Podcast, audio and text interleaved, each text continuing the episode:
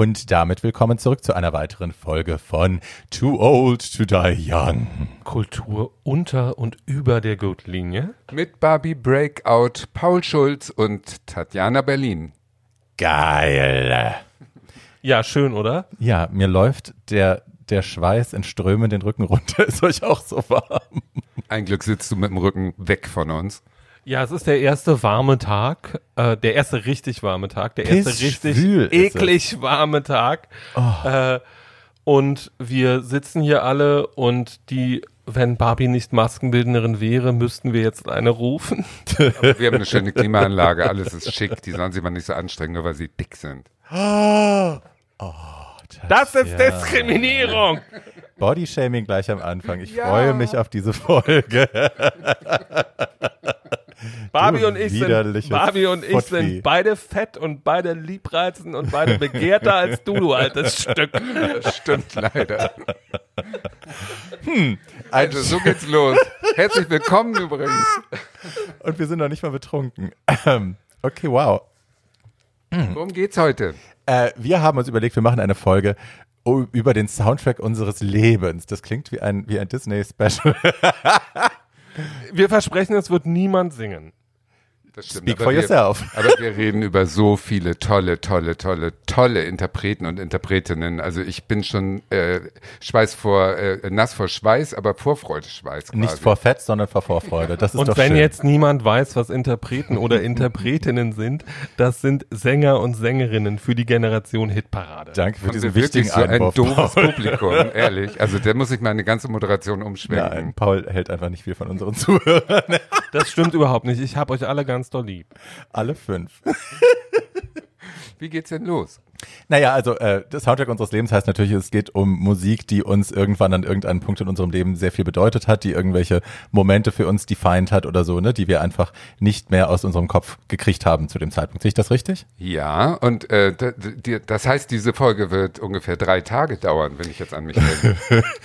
Das weiß ich nicht so genau. Mein Ex-Freund hat mir die Frage gestellt, als ich ihm erklärt habe, was das Konzept ist. Es geht also um Lieder, die man auf eurer Beerdigung spielen könnte. Dann wird die Beerdigung auch drei Tage dauern, weil ich habe viele Lieder. Wollen wir uns da Ja. irgendwie einschränken? Also ich, wir hatten ja im Vorfeld gesagt, wir machen nur sieben, weil sieben eine schöne magische Zahl ist. Dann haben wir aber auf alle festgestellt, wir könnten theoretisch 25 machen und das wäre immer noch zu wenig. Also ja, ich glaube, die, wir haben uns mal auf sieben festgelegt, aber es wird sicherlich mehr dazu kommen. Genau, in einer Stunde werdet ihr alle sehr viel genauer wissen, was Barbie, Tatjana und ich auf den Ohren haben, wenn wir die Ohren voll haben. Gibt's denn irgendwas, was wir am Anfang machen können? Hm, vielleicht gibt es ja bei diesen sieben Liedern einen Favoriten oder irgendwas, was wir da sagen können? Ich würde gerne losgelöst von den sieben Liedern einen Moment äh, uns in Erinnerung bringen lassen wollen würden. Sie verstehen, Konjunktiv. Ähm, wo wir mal so das Gefühl hatten, das ist irgendwie ein community-prägender Moment für uns gewesen, wo wir uns umgeschaut haben und gedacht haben, meine Güte, das ist jetzt gerade ganz schön schwul, aber ganz schön toll, dass ich das mit so vielen Leuten erleben darf, das irgendwie an ein Musikstück gekoppelt war. Habt ihr sowas? Tatjana? Sofort. Also da fällt mir natürlich ein Moment ein. Oh Gott, ich war noch relativ jung. Es muss zwischen 1997 und 2000 gewesen sein. Oh, draußen Es geht fängt gerade an zu die gewittern. Welt unter. Geil.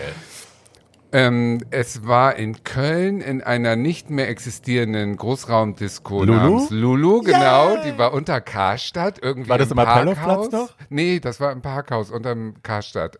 Ja, war das Appellhofplatz? Appellhofplatz, die waren ja später am. Ring. Auf jeden Fall runter. Nee, vorm Geil, Ring. Appellhofplatz. Ja. Oh, das habe ich geliebt. Und da, da lief dann Baby Jane rum Ja, und ja, der andere Cyber und so Sissy, weiter, Joey genau, Love. als Ja. Club Kids und ich war neu in Köln und äh, Hamburg, äh, ja, vorher Hamburg, also Hamburg heißt ja, wenn der Hamburger ausrastet, dann zieht er die linke Augenbraue hoch, also und hebt mit dem Finger so und pointet in die Luft pointet dreimal. mit dem Finger in die Und dann Luft. schämt er sich und steckt und ihn beim wieder weg. Konzert, wenn alle äh, rumschreien und aufstehen, dann habe ich ja mit, mal mit dem Fuß gewippt, Ja. so nach dem Motto. Und nun war ich in Köln im Lulus und da wurde das allererste Mal in der Nacht ähm, Believe von Cher Oh. gespielt. Und äh, ich habe es das erste Mal in meinem Leben da gehört. Ja. Und äh, die Leute, die kannten es schon irgendwie, weil der ganze riesige Saal hat plötzlich mitgesungen. Und das war so ein Moment, wo ich so in dieser tanzenden äh, großen Menge, das war wirklich ein großer Laden, stand und alle laut dieses Lied mitgesungen haben und dabei gelacht haben und,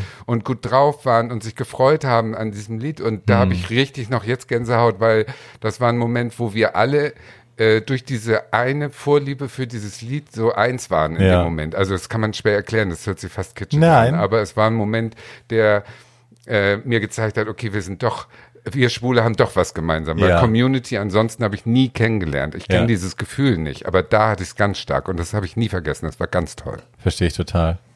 Tatjanas Community-Gefühl ist also an Cher gekoppelt. Das Absolut. ist doch schön. Das ist das doch geht super. bestimmt ganz vielen anderen Menschen auch so. Das finde ich total nachvollziehbar. Ja, ich kenne diese Momente, also ich habe ja, war ja zehn Jahre lang DJ und habe viel im GMF aufgelegt und da haben wir natürlich auch die großen Hits gespielt, die Empowerment Anthems. Äh, und das war immer wieder so. Also ich erinnere die Nacht, als ähm, Born This Way von Lady Gaga rauskam, dass das so ein Ding war, das, das habe ich dreimal hintereinander am Stück gespielt. Und die Leute wurden nicht müde. Der, der Applaus wurde immer lauter, die Leute haben immer mehr geschrien. Und diese Momente, Fireworks von Katy Perry und so, das gab's immer wieder. Also die, genau, da, genau das, wo eine Musik dann auch so ein, auch seichte Popmusik kann das. Ja. Aber das war nicht mein Hit. Du wolltest was sagen. Du bin ich in dem Moment. Ähm, ja, also mein Moment, der was ähnliches beschreibt, war nicht ganz so erfolgreich wie Tatjanas, aber Conchita Wurst, unsere Conchi, ähm, ist ein Jahr bevor sie den Eurovision Song Contest gewonnen hat, ähm, als österreichische Zweitplatzierte auf dem Berliner CSD aufgetreten. Es war relativ spät am Abend, ich glaube es war 19 Uhr oder 20 Uhr, es waren alle relativ betrunken und es war sehr warm. Und vor Monique Kings, schöne Grüße an Monique, wir haben dich lieb, äh, Schlagerbühne tobte der Bär. Äh, und da waren irgendwie 2000 Leute oder 3000 Leute oder 18.000 Leute, ich habe keine Ahnung, ähm, komplett äh, am Ausrasten.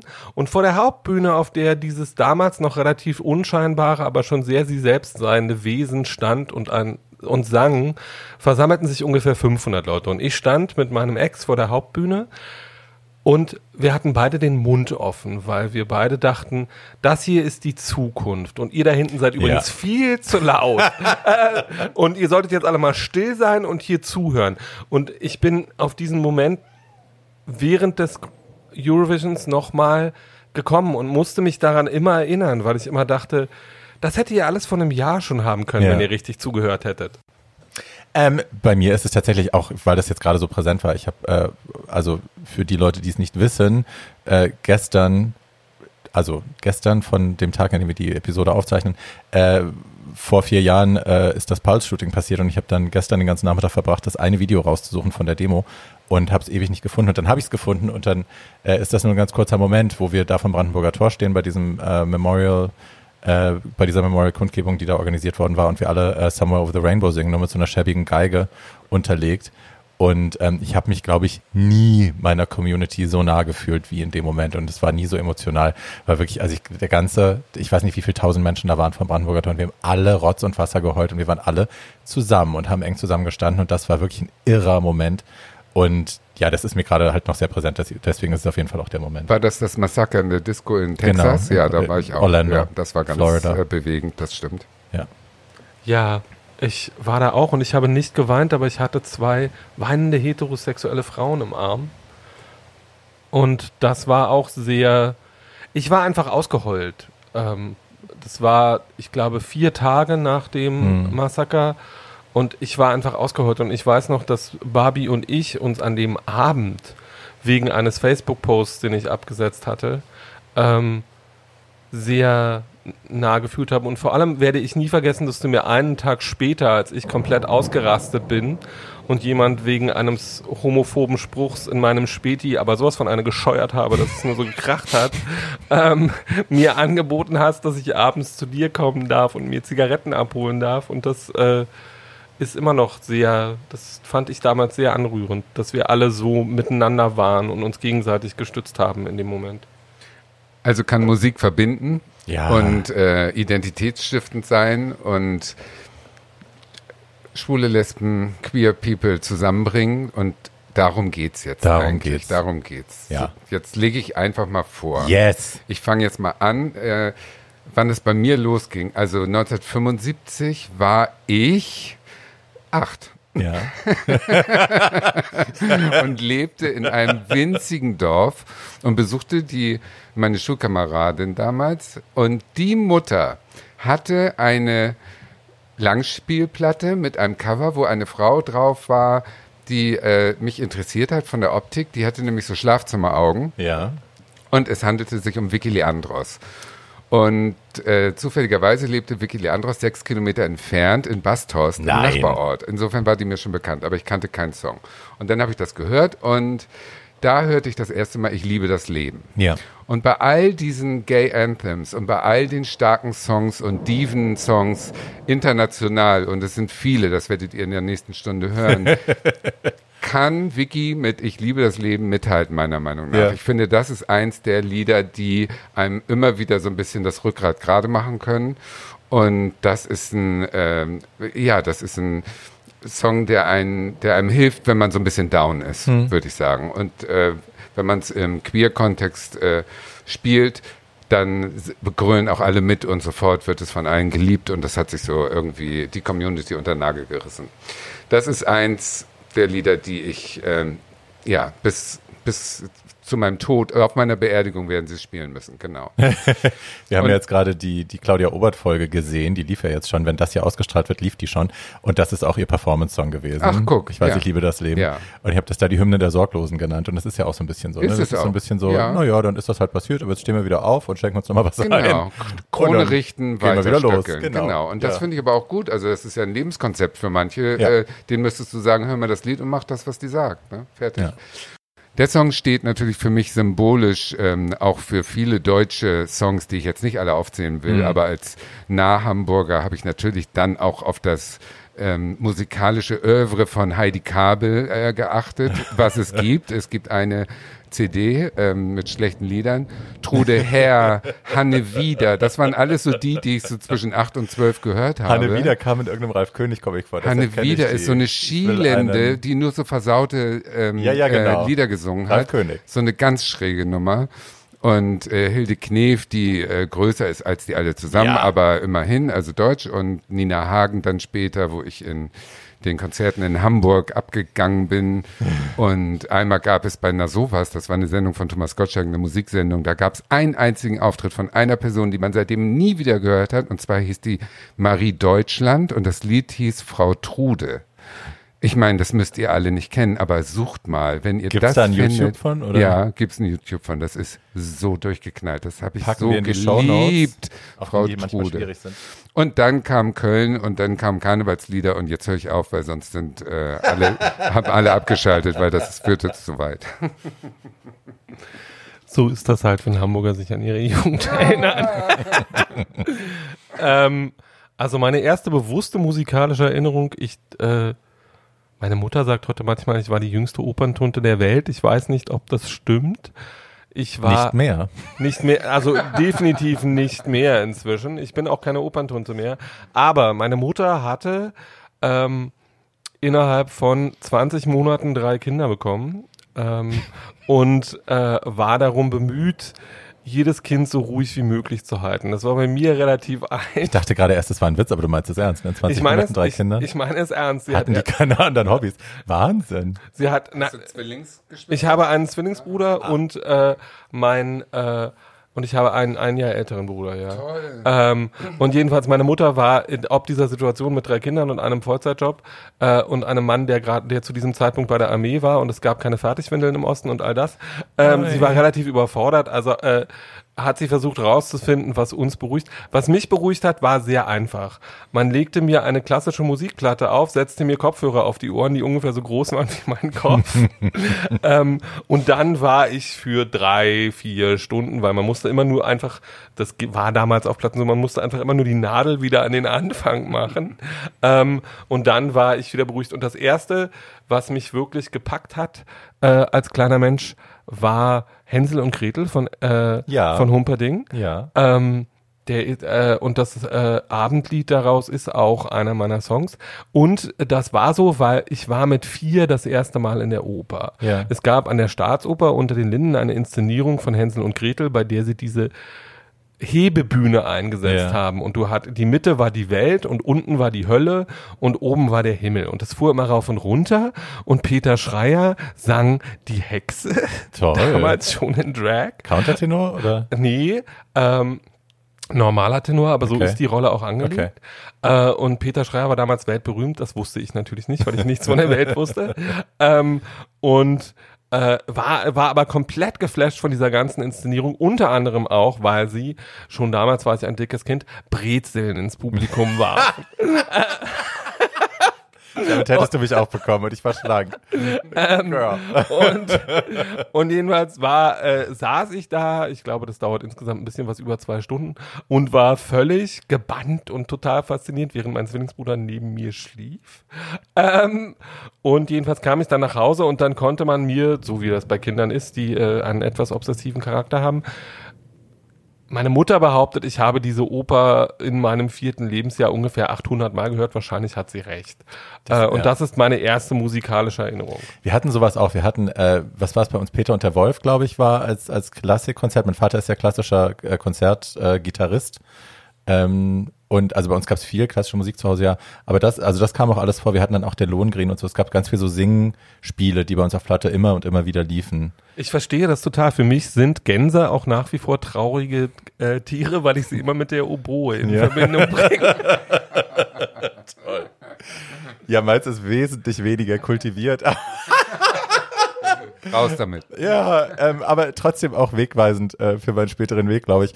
Ich bin, ähm, ja, wie soll ich das sagen? Der Haushalt, in dem ich groß geworden bin, als ich dann später nach der Scheidung meiner Eltern bei meiner Mutter gewohnt habe, das war, ähm, auf jeden Fall war da Geld, aber man war halt trotzdem, äh, zumindest auf dem Etikett war man feministisch und politisch bewegt und all das. Und ähm, kaufte dann noch dementsprechend Musik ein.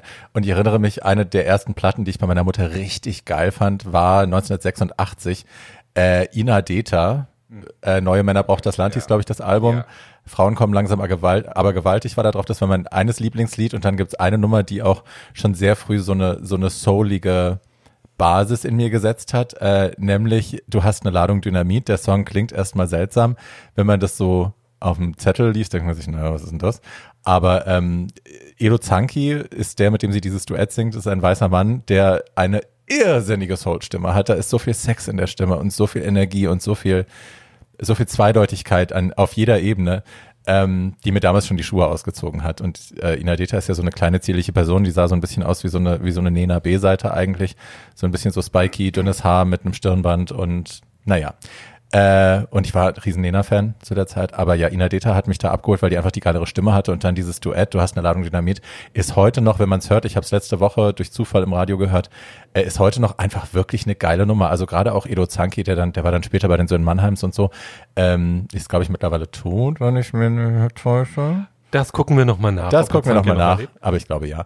Und ähm, aber das war einfach ein Brecher und ich weiß, dass ich mochte damals Duette. Ich hatte auch, es gab dieses äh, Jennifer Rush mit Elton John, dieses unsägliche Duett Flames of Paradise, Oh das ja. ich bis heute noch liebe, liebe, liebe, liebe, liebe, liebe, liebe, Mireille liebe. Mathieu und Patrick Duffy von Dallas. Oh, Was haben die da gemacht? die haben auch ein Duett gesungen. So mal völlig in den Raum gestellt. Apropos gute Duette. Ja, but that was, also das ist einer meiner ersten Erinnerungen, auch, also, ne, diese, diese Art von Feminismus, diese bequeme Art von Feminismus, die äh, in unserem Haus geherrscht hat, hat aber für mich später auch die Weichen gelegt, dass ich äh, auf jeden Fall immer auf der Seite der Frauen stand und mich immer mehr dafür interessierte, was die Frauen zu sagen haben, als die Männer. So. Tatjana, deine nächste Frau, bitte. Stellt euch vor, Hamburg 1983. Ich habe bis dahin im Prinzip nur Wiki gehört und kannte auch nichts anderes. Abgelöst von ein paar Heidi Kabel-Songs. Und dann kam dieses Jahr 1983 und das hat mich im Prinzip musikalisch erweckt. Man weiß nicht, was alles in diesem Jahr an tollen Songs rauskam. Das war von Billie Jean zu Sweet Dreams, von Do You Really Want to Hurt Me zu Let's Dance, All Night Long, Manuel Goodbye, wir waren gerade bei Dallas, das war von Efton, Audrey Landers, auch ein, eine Trashperle. Ja, Insofern Audrey Landers kenne ich. Audrey muss Landers ich, ist toll. Muss ich jetzt sagen, das Jahr, das... Heather Lockleys ähm, B-Seite quasi. Genau, genau, die C-Seite. Hat sie mich, ähm, dieses Jahr hat mich geprägt, ähm, das könnte man nennen, Guilty Pleasures. Also, wie soll man das sagen? Es sind Lieder, für die man sich schämen muss, Ja. aber die sind so toll, dass man Ja. sie trotzdem liebt. Und äh, rausgesucht dafür habe ich einen Song von Kachagogo. Das war eine englische Gruppe Oh, aus drei. Kachagugu. Kachagogo, Gugu.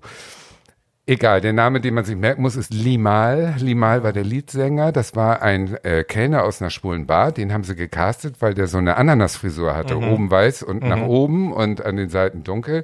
Und hatte so ein Pornogesicht. Also so ein 80er Jahre Blasmaulfresse. Also süß. Ich bin ja ausgelaufen. Ich war ja da noch nicht geoutet. Aber ich habe natürlich gewusst, das ist die Zukunft. Und das Lied, was er gesungen hat, ähm, war Shy, hieß Shy, also schüchtern. Und das muss man nur, man muss nur den Refrain wiedergeben. Und dann weiß man, auf welcher Qualität wir uns hier gerade befinden. Tu shy, oh yai, hash hash, ayawai. Das war der Refrain. Und wenn ich das höre, lache ich und sehe mich wieder als äh, 15-Jähriger, der da feuchte Träume hatte von irgendeiner kleinen Husche aus England, die schlechte Lieder gesungen hat. Also toll. Hat Limal dann nicht auch diesen Song für die Neverending Story eingesungen? War das Natürlich, so? natürlich, genau das war er. Damit wurde er in Deutschland ganz groß für ungefähr zwölf Tage.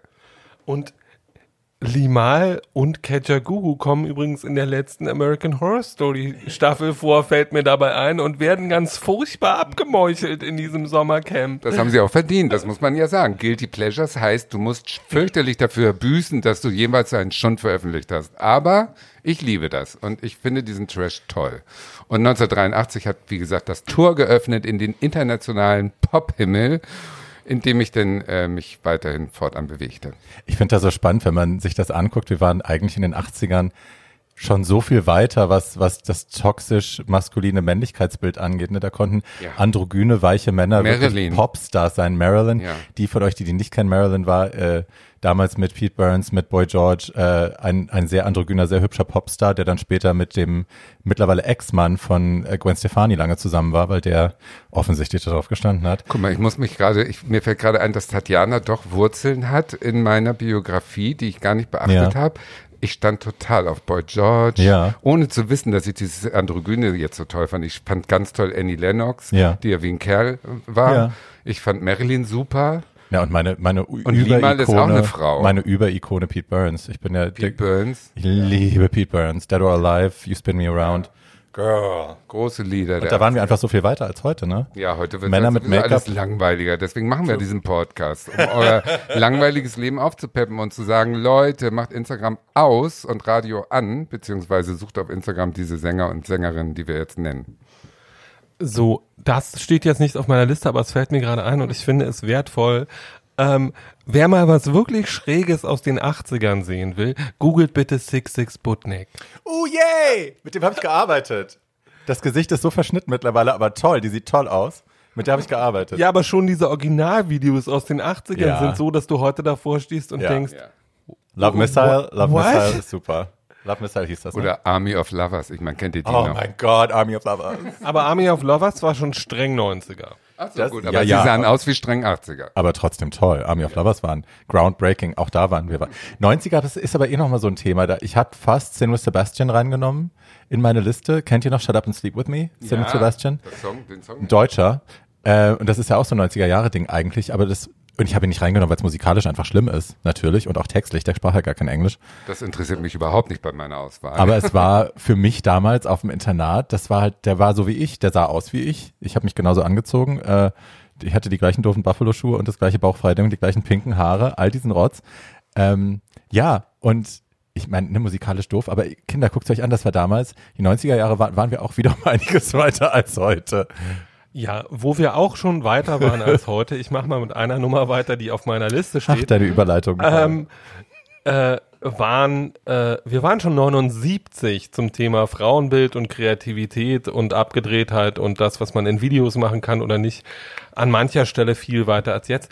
Paradebeispiel für diese Nummer ist Kate Bush. oh. Eine Göttin. Also wer Kate, äh, wer Kate Bush nicht kennt, äh, muss jetzt bitte ausmachen und erst mal zwei Stunden oder drei Stunden damit zubringen, um auf YouTube nachzuholen, was er nicht weiß. Nein, Und sich erst danach homosexuell oder queer zu Ihr nennen. müsst den bösen alten Frauen nicht zuhören. Ihr könnt das alles am Ende machen. Ihr könnt in die Shownotes gucken oder in die Kommentare bei YouTube und da findet ihr all das. So, Kate Bush war eine sehr, sehr junge, ich glaube, sie war 15 oder 14, als sie ihren ersten Plattenvertrag Echt? unterschrieben hat. Die war winzig. Ähm, äh, englische, oder ist es noch, äh, eng- englische Pop- Diva slash Performance-Künstlerin, würde ich jetzt sagen. Naja, und Tänzerin und Hexe und. All, all das. Kate Bush ist heute für Leute, deren Leben sie begleitet hat, wie das bei uns dreien der Fall ist, eine Legende und wir erwarten jede Nachricht darüber, dass Kate Bush wieder irgendwas produziert hat, über Jahre, wenn nicht Jahrzehnte mit heißem Sehnen. Ähm, Wer naja, sie war pro Brexit, insofern war ich so ein bisschen, äh, ist man lieber ein wenig erkaltet. Sagen wir sagen. mal, sie ist eine Exzentrikerin und der sieht ja. man dann auch die politischen Fettnäpfchen nach, oder? Mm. Ohne jetzt über andere Leute zu reden zu wollen, die sich in letzter Zeit aber mal so richtig mit vollem Arsch ins Fettnäpfchen gesetzt haben und äh, politisch kompletten Stumpfsinn äh, geschrieben, geredet about? und veröffentlicht haben. Ähm, ist, wir reden über zauberhafte Damen. ähm, oh, Miss Rowling! Ähm, Du no. sollst doch den Namen nicht sagen. Not on ähm, my turf. Ähm, ähm, jedenfalls, äh, Frau, äh, Frau Bush irgendwie, selbst wenn sie pro Brexit ist, sie ist jetzt 60 ähm, und äh, hat 60 Jahre straffe, wunderbare Arbeit vorgelegt. Wenn sie jetzt beschließt, dass sie durchdrehen möchte, Be my guest. So be it. Genau. Ich ähm, habe nachher noch Zara Leander, was soll ich dann sagen? Naja, und Pro-Brexit ist ja nun auch nicht das gleiche, als würde sie sich hinter Trump stellen oder hinter die KKK. It's a different story, I get it. Ähm, es ist eine sehr andere Geschichte, finde ich. Ja. Jedenfalls, äh, wer was über Kate Bush lernen will und darum, warum wir sie lieben, googelt jetzt bitte sofort äh, Hounds of Love. Googelt Kommt bitte, alles in die Show Notes. Googelt Paul. bitte äh, The Boy with, also My Favorite, den hat sie ja. schon mit 15 geschrieben, ist The Man with a Child in His Eyes. Mhm. Eine der großen Balladen der Popgeschichte, die sie nur ganz alleine am Piano singt. Äh, und ja, guckt einfach Kate Bush nach. Kate Bush muss man. Aber kennen. generell Wuthering Heights, Running Up That Hill. Ich meine, da ist so viel, so viel Tolles. Ihren ersten äh, Auftritt im deutschen Fernsehen hatte sie bei ähm, Bios Bahnhof. Ja. Der hat sie nach Deutschland geholt und hier bekannt gemacht. Das war super äh, für uns Deutsche natürlich. Und ähm, auf ihrem letzten Doppelalbum hat sie ja Songs geschrieben über das Geräusch ihrer äh, Waschmaschine. Und also die ist so, die ist so durchgeknallt und dabei aber auch so talentiert und diese sphärische hohe Stimme, die ist magisch. Also man muss wirklich äh, alles von ihr kennen. Tatjana hat mir vor auch schon 15 Jahren mal ein Buch in die Hand gedrückt, das heißt Waiting for Kate. Es beschreibt äh, in einem Roman die Geschichte eines Fans, der eben darauf wartet, dass Kate Bush den nächsten, das, endlich das nächste Album veröffentlicht. Und ich weiß nicht, ist diese Geschichte darin wahr oder ist die gelogen, dass sie äh, den Vorschuss von mehreren hunderttausend Pfund ihrer Plattenfirma verbraten hat, damit in einem Tonstudio das richtige Klirrgeräusch zerbrechenden Porzellans zu finden. Ja, ist ja, das ja. richtig? Ja, nee, die ist so. Ja, das ist so. Die hat ja einen Sohn, aber ähm, die hat nie mit der Presse gesprochen und ist also eine Exzentrikerin hoch eine Million. Und deswegen, ähm, die macht alles alleine zu Hause, die lässt sich nicht reinreden. Die ist sozusagen die Helena äh, Bonham Carter der Popsängerinnen, okay. weißt du, so vom Typ her, okay. so eine völlig durchgeknallte Engländerin, wie es auch nur in England eigentlich geht. Also ja. das ist ganz toll. Und dieses Klurgeräusch, von dem gerade die Rede ist, ist der Anfang eines ihrer bekanntesten Songs, nämlich Babuschka. Mhm. Ei, Babuschka. das kann ruhig mal 110 Millionen kosten. Gut, damit ich jetzt wieder dran war. Mhm. Gut. Ähm, ich erinnere mich, es war für, also in meinem Leben war es das Jahr, ich möchte sagen 91 oder 92, äh, als ich, ich bin damals in Punk-Zirkeln rumgerannt, in Gothic-Zirkeln, bin ins Negativ gegangen in Frankfurt, das war unser Club da, das war so ein alt, kleiner alternativer Club. Und ähm, das waren so meine Einflüsse zu der Zeit und ich habe nicht viel Queeres kennengelernt in der Zeit, lustigerweise, weil es ja genug Queeres in dieser Szene gibt, aber es kam nicht an mich ran. Ähm, und dann erinnere ich mich, dass ich irgendwann auf Tonsteine Scherben gestoßen bin. Eine Punkband aus äh, den 70ern in, aus Berlin. Äh, Leadsänger war Rio Reiser. Und die haben sehr politische Songs gehabt, immer sehr, also die haben sich hier, waren quasi die Stimme der radikalen Linken in Berlin.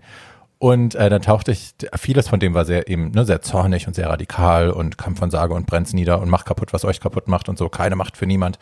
Und dann gab es diesen einen Song, eine Ballade, äh, die nannte sich äh, Halt dich hinter deiner Liebe fest. Und ähm, wenn ich gleich anfange zu weinen, dann ist das einfach so. Rio Reiser macht das mit mir. Es ist bis heute so, wenn ich über ihn spreche, wenn ich über seine Musik spreche, ist für mich einer der wichtigsten, besten Songwriter Deutschlands, die wir je gehabt haben. Und das hat sich nicht geändert ähm, halte ich an deiner Liebe fest, ist so roh in seinem Schmerz und in seiner Sehnsucht und auch in der, in der Desillusionierung, was Liebe angeht. Und Rio hat so eine ganz raue, ranzige Stimme eigentlich und singt das mit so viel Inbrunst und mit so viel Authentizität und es ist, geht einem so unter die Haut und es ist auch heute noch zig Jahre nach seinem Tod äh, eine der für mich größten Balladen, die wir haben von deutschen Künstlern, die ernsthaft sind und eben nicht Pop, sondern wirklich aus dem Herzen, aus dem Bauch, aus den Eiern rausgeschrieben. Und es wird immer eins meiner Lieblingslieder sein. Das ist so. Und was man vielleicht dazu sagen muss, ganz einfach, weil du es gerade noch nicht gesagt hast, Rio Reiser war einer der ersten offen schwulen ja. Popstars, die ja. Deutschland hatte. Ist auch, hat auch zu seiner AIDS äh, zu seiner HIV-Infektion gestanden. Das wäre mir neu. Dass er darüber gestanden hat, dass er dazu gestanden hat? Das wäre mir ganz in seinem privaten Umfeld. Das also, wäre ja. mir ganz neu, dass das öffentlich war. Na, also er ist jetzt nicht, er ist jetzt nicht zu Top of the Pops gegangen, hat gesagt, übrigens, hallo, ich habe AIDS, aber in seinem privaten Umfeld war das ja also, naja, es gut, kann nicht falsch. geheim geblieben sein, weil seine Managerin war Claudia Roth. wie bösartig du bist, aber wie lustig. Ja, das, das, schneiden wir. Nein, das bleibt alles drin. Nein, wenn das wirklich so war, dass, dass das, mir kam das so vor, als wäre er damit sehr öffentlich umgegangen. Nee, das wüsste ich und das ist, glaube ich, einfach nicht der Fall. Dann habe ich ihn verklärt im Nachhinein. Das kann ich gut verstehen, ich verkläre meine Idole auch. es ist aber tatsächlich, ich hatte, das war zwei Jahre später, glaube ich, oder drei Jahre später, ich hatte bis da nicht gerafft, dass er schwul war, lustigerweise. Und ich war bei einem es muss 93 gewesen sein, also ein Jahr später. Rock gegen Rechts, irgendwas Konzert in Frankfurt Festival und äh, Marianne Rosenberg kam auf die Bühne und hat eins seiner Lieder gesungen mit ihm am Piano. Äh, ich habe geträumt, der Winter wäre vorbei. Das Lied hat eigentlich einen anderen Namen, ich habe vergessen, wie der heißt. Und das war der Moment, wo ich gerafft habe, um Gottes Willen, die sind, also er ist so wie ich und das Lied, das beschreibt irgendwas, was ich verstehen kann und die Leute feiern den trotzdem, die jubilieren trotzdem, die applaudieren. Und ähm, das war auch, das war so ein Erweckungserlebnis, ne, dass man da steht und dann plötzlich zum ersten Mal rafft, ach guck mal, zu dem Mann hast du eine Beziehung wegen dieser Platte von Tonsteine Scherben und der ist so wie du und das ist jetzt hier und dann schließt sich ein Kreis und plötzlich äh, ist mir die, die Kopfdecke weggeflogen. Apropos, sie schließende Kreise, nur weil das gerade der perfekte Anschluss ist. Äh, Frau Rosenberg ist in diesem Jahr 60 geworden und oder 65, ich war, aber ich glaube 60. Ähm, 65. vielleicht auch 65. Jedenfalls hat sie zu diesem Anlass ein Interview gegeben, in dem sie erzählt hat, dass wie sie, sie sich für ihre homosexuellen Fans schämt. Äh, nein, das, nein, nein, nicht, dass sie sich im Gegenteil. Das sagt sie, seit den 70ern nicht nein, mehr. nein, sondern dass sie äh, jetzt hatte sie ja zum ersten Mal ein Nummer 1 Album in den deutschen Charts. Äh, good for her. Ähm, und jedenfalls hat sie erzählt, dass sie mit Annette Humpe, zu der ich eigentlich gleich kommen wollte, irgendwann Anfang der 80er im Dschungel stand. Oh. Rio Reiser äh, war nett genug, an die Bar zu gehen, um den beiden Damen, mit denen er gerade arbeitete, weil äh, von Humpe ließ er sich gerade produzieren, für Frau Rosenberg schrieb er, mhm. äh, Drinks zu holen. Und ähm, Frau Humpe sagte den Satz, es ist irgendwie total schade, dass alle hübschen Männer schwul sind. Und das war der Moment, in, zumindest erzählt sie das heute so, in dem Frau Rosenberg begriff, dass Rio Reiser schwul ist und dass sie ganz unglücklich in ihn verliebt war und dass es zu nichts führen würde. Und ich find, fand das, als ich das gelesen habe vor ein paar Wochen, so anrührend, weil ja. ich dachte irgendwie so, hattest du Tomaten auf den Augen? Oder? Ja, weil das, äh, der, der Begriff schöner Mann und Rio Reiser kann man auch eigentlich nicht in einen Mund nehmen. Na gut, aber Ganz es ist auch eine Generation, die Mick Jagger wahnsinnig sexy fand, ja. das muss man dazu sagen. Also das war, glaube ich, einfach das, das Schönheitsideal der Zeit war nicht unbedingt das, was wir heute unter schön Und ehrlich verstehen. gesagt, ich kann das total nachvollziehen. Ich bin ja jemand, der Talent komplett sexy findet und ich es auch. gibt wenige Leute, die so talentiert waren wie Rio Reiser. Oh, aber ich bin da oberflächlicher. Ja, ja, auch das ist, auch das ist total in Ordnung, Tatjana. Ich wollte ich aber. Hol uns mal Zigaretten. Genau, hol uns mal Zigaretten. Ich wollte Und aber, Schnaps. Ich wollte aber eigentlich über Annette Humpe reden, weil Annette Humpe ist eins meiner Jugendidole und auf meiner Liste ist ein Lied von ihrer ersten Band, die hieß Ideal und war Sie gilt immer als neue deutsche Welle, aber ich glaube, sie ist die einzige deutsche Punkband, die es eigentlich je gegeben hat. Äh, und die haben äh, und die haben ein Lied gemacht, das und Annette, äh, sie ist mir, glaube ich, auch nicht böse, wenn ich das sage, ist nicht die größte Sängerin auf diesem Planeten, sondern hat einfach unglaublich viel Charisma, unglaublich viel Ausstrahlung und ein Hammertalent, das sie auch stimmlich umsetzen kann. Äh, und die haben ein Lied gemacht, das hieß Erschießen. Ah, so geil. Und ähm, das ist 40 Jahre alt und ich habe das gestern Abend nochmal gehört und bin in meiner Wohnung wieder einmal komplett rundgerastet. Aber es ist doch Westberlin eigentlich, ne? Und aber es hat so einen Ostberliner Touch, dadurch lassen uns erschießen hier an der Wand und so. Äh, ich bin mit meiner besten Freundin und dem einzigen Ghetto-Blaster, der war nicht wirklich ein Ghetto-Blaster, aber wir hielten ihn für einen, den es damals im Osten gab, ähm, so nah wie möglich an die Berliner Mauer Mhm. rangegangen, wie wir es konnten und haben erschießen. Die, äh, die Textzeile ist, komm, wir lassen uns erschießen, zwei Kugeln mitten ins Gehirn. Ja, Ähm, unsere Köpfe an der Wand oder so. da äh, so genau, äh, sind wir so laut wie möglich und so nah wie möglich an der Mauer entlang gegangen und haben dieses Lied gehört.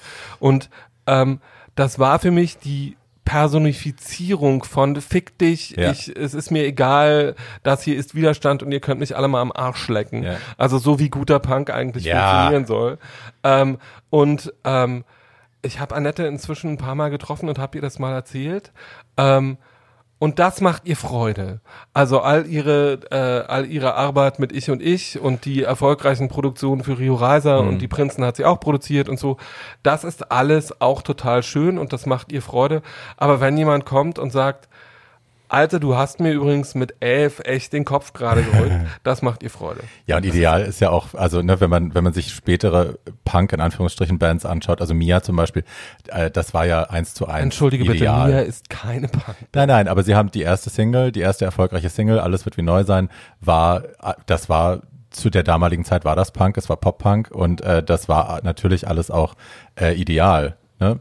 Also was für eine tolle Geschichte, Paul. Also Ja. das äh, stelle ich mir wirklich jetzt noch gänsehautmäßig vor, da an der Mauer und dieses Lied als Symbol deines Widerstandes zu hören, laut da. Das ist eine Erfahrung, die ich nie machen konnte. Super. Ja, aber das ist natürlich auch alles, sowas machst du natürlich auch mit elf. Also spätestens mit 14 hätte ich mir dabei komplett in die Hosen geschissen.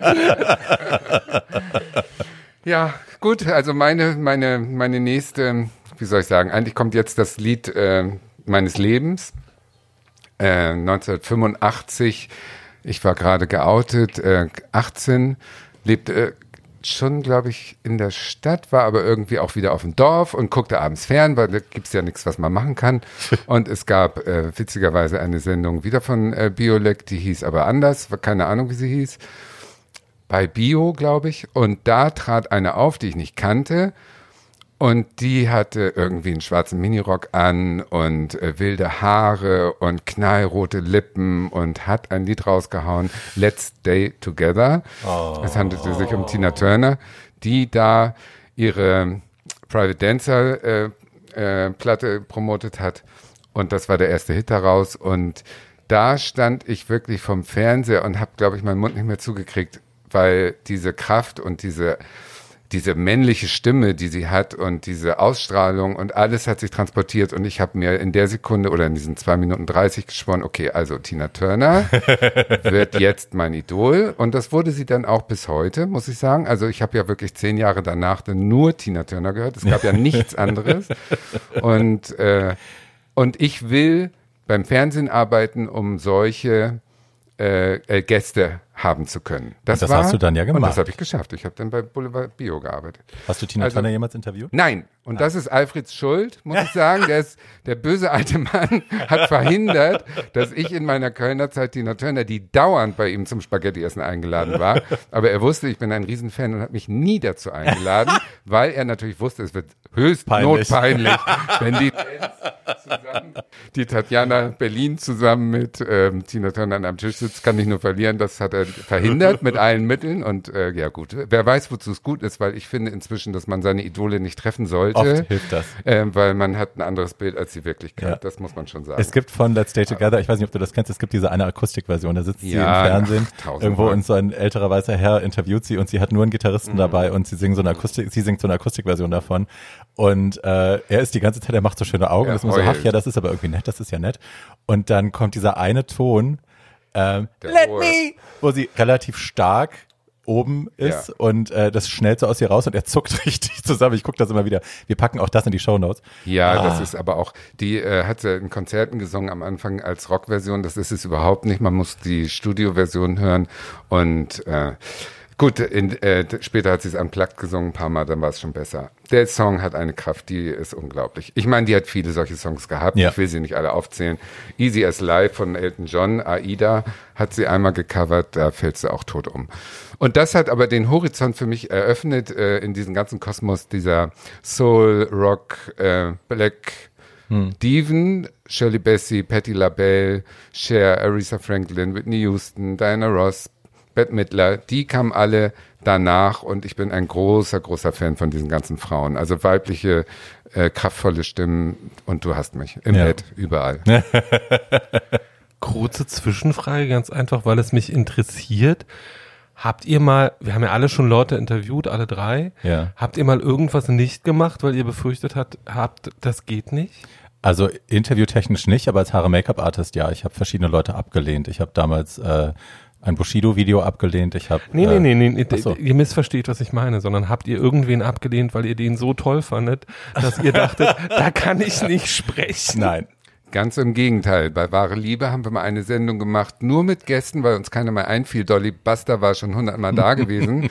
Und wir haben gesagt, so jetzt laden wir nur Leute ein, mit denen wir danach auch schlafen wollen. Und es ist genau aufgegangen. Wir hatten vier Gäste und alle drei Redakteure und Lilo haben mit dem jeweiligen Gast danach Sex gehabt, mit dem sie es auch wollten. Es ist- Namen, der perfekte, Namen. So, also meiner weiß ich nur noch, war ein äh, HIV-Arzt aus Wien, ein ganz hübscher, und der hat mir eine ganz tolle Helmut Langenjacke danach geschenkt. Also es muss gut gewesen sein. Wen die anderen hatten, weiß ich nicht mehr. Aber es war auf jeden Fall genau Punktlandung. Und das war natürlich, wir haben danach, also bis heute reden wir von dieser Sendung, weil es so witzig war. Toll. Na, ich habe eine, ähm, um das, um, um mal zurückzugehen noch und auch bei den deutschen Stimmen zu bleiben und ein bisschen, äh, das ist ja so ein bisschen mehr dein Metier, mit Schlager habe ich ja sonst nicht so viel am Hut. Aber äh, in meinem Leben die der wichtigste Einfluss, was, was Kultur und, und äh, ja, Musik auch anging, war meine Oma tatsächlich. Meine Oma hatte, war eigentlich eine relativ einfache Frau und hatte wahnsinnig sensibles Gehör und hat fand Sprache toll, hat sich äh, mit Tanz, mit Musik, mit mit eben mit Sprache wahnsinnig auseinandergesetzt, aber hatte in ihrem Leben kein Outlet dafür. Sie hatte keine Chance auf Bildung, sie konnte nicht studieren gehen, weil sie arbeiten musste. Und dann blieb das irgendwie alles liegen und das habe ich dann als Kind irgendwie mitbekommen. Sie hat dann immer, wenn sie, wenn wir ruhige Nachmittage hatten, hat sie mich äh, genommen und dann haben wir uns an ihren Plattenspieler gesetzt und dann hat sie alte Platten rausgekramt und dann musste ich das alles anhören und sie, auch wenn ich die Sprache nicht verstanden habe, wollte sie immer, dass ich verstehe, worum es in den Liedern ging, warum ist das emotional, warum ist das schön, was meinen die damit? Und wir haben ganz viel Edith Piaf gehört, Siv Malmquist, also so alte Schinken tatsächlich. Und ein Album, das wir rauf und runter gehört haben, das, ich habe es heute aus ihrem Nachlass, sie ist ja leider tot, ich habe es hier stehen, äh, ist äh, ein Andrew Lloyd Webber Musical, das nur in Briefform geschrieben ist, ist ein One-Woman-Stück. Ähm, Tell Me on a Sunday heißt es im Original und auf Deutsch heißt es Bleib noch bis zum Sonntag hier und wurde von Gitte gesungen. Und das haben wir rauf und runter gehört und haben beide immer Rotz und Wasser geheult, äh, weil es wirklich toll ist und weil Gitte das wahnsinnig toll macht. Was viele Leute denken, ja, die ist einfach nur eine Schlager-Uschi, die ist tatsächlich eine Jazzstimme und die kann sehr, sehr emotional, sehr punktgenau, sehr rhythmisch singen. Ähm, und da gibt's eine Nummer, die heißt Freu dich bloß nicht zu früh. Das war auch ein Single-Hit für sie. Das war ein, also ein Erfolg. Damit ist sie bei Dieter Thomas Heck gewesen bei den Hitparaden und so. Und diese Nummer zieht mir heute noch die Schuhe aus. Ich heul jedes Mal, wenn ich die höre, weil das also die Geschichte einer Frau, die von ihrem Mann betrogen wird, quasi ist. Und ähm, das ist der Moment, als quasi seine, seine Zweitfrau zu ihr kommt, der Typ ist weg und die Zweitfrau kommt zu ihr und packt die auf den Tisch und sagt so, der Typ bescheißt dich übrigens und der ist mit mir zusammen und ja, und Gitte rechtfertigt sich und ähm, rechtfertigt ihre Gefühle, kommt mit, mit ihren Gefühlen irgendwie zu Rande in diesem Song und der ist so kraftvoll und sie ist einfach so eine geile Sängerin. Ich Ja. pack ein Video dazu äh, in die in die Shownotes, wo sie das live performt hat. Ich glaube auch wieder Dieter Thomas Heck ist live gesungen und da ist nicht eine Stelle, wo sie wackelt oder so und das ist so kraftvoll und geil und toll. Und ich liebe Gitte. Wir haben die damals äh, bei dem Enough is Enough, bei der Demo, nach meinem Lippenzune-Video kam ja dann kurz später eine Demo von den Enough is Enough Jungs, die sich daraufhin gegründet haben. Und da war sie als Gast da. Und für mich war das ein ganz schlimmer Tag und ich war völlig neben der Spur. Aber ich habe dann Gitte kennengelernt zum allerersten Mal und bin auf sie zu. Meine Perücke hat gestunken. Ich habe mich scheiße gefühlt. Es war ein furchtbarer Tag. Aber ich musste ihr das sagen, und das ist ja das Schlimmste, was du einer Frau in einem gewissen Alter sagen kannst, dass äh, meine Oma sie schon toll fand. So. Das kam bei ihr auch nicht so gut an, aber wir haben uns trotzdem umarmt und sie war nett zu mir, Gott sei Dank. Ja, Gitte hat im, in der Nachfolge dieses Musicals auch den deutschen Schlager mehr oder weniger in eine sehr fachlich kompetente und sehr ernsthafte Ecke. Ich weiß gar nicht genau, ob Du tust mir so gut, ist es aus diesem Stück? Nein. Oder? Äh, jedenfalls, wer mal hören will, wie ein großer deutscher Schlag Schlagerstar, Slagerstar. Schlagerstar, ähm, ein lesbisches Liebeslied singt, von dem alle Lesben wissen, dass es ein lesbisches Liebeslied ist und von dem die Allgemeinbevölkerung damals nicht den Hauch einer Ahnung hatte, dass es ein lesbisches Liebeslied ist, der kann mal Du tust mir so gut äh, anhören und irgendwie Du wirst nie verstehen, wonach ich mich sehen und la la la la la. es wird wirklich mit Brückenpfeilern gewunken und, äh, und ich denke die ganze Zeit, wie konnte man das denn damals nicht merken? Gut, wir müssen wirklich mal eine Sendung über deutsche, äh, deutsche Interpreten machen. Ja. Also da gibt's so viele. Ja. Aber das war schön, dass du es gesagt hast. Das Lied ist hervorragend. Und es passt auch in die Kategorie, nach meiner Tina Turner Erweckung und nach meinem äh, Coming Out und äh, Ausziehen und so weiter, dann lernt man als homosexuelle Person Lieder kennen und lieben, die von der Community, äh, ne, wie wir am Anfang mit Cher und Belief schon gesagt haben, geliebt werden. Und da gibt es so Gay Anthems, da, äh, das habt ihr höchstwahrscheinlich tausendmal, auch tausend neue Ideen dazu. Meins für immer und ewig wird sein von Shirley Bassey, I Will Survive. Das hat äh, eine gewisse Schwere, Tragik und Dramatik. Das liebe ich ja sehr. Shirley Bassey hat eine Stimme, äh, finde ich, eine Jahrhundertstimme auch. Ähm, ist inzwischen natürlich eine alte Lady in, in England, die aber eine Karriere gemacht hat, die sich äh, seit Goldfinger, äh, also sensationelle Karriere. Und ähm, die Version von I Will Survive, die ich am schönsten finde, ist mit dem London Philharmonic Orchestra, also wirklich ein riesiger Klangteppich im Hintergrund und ganz getragen und dramatisch.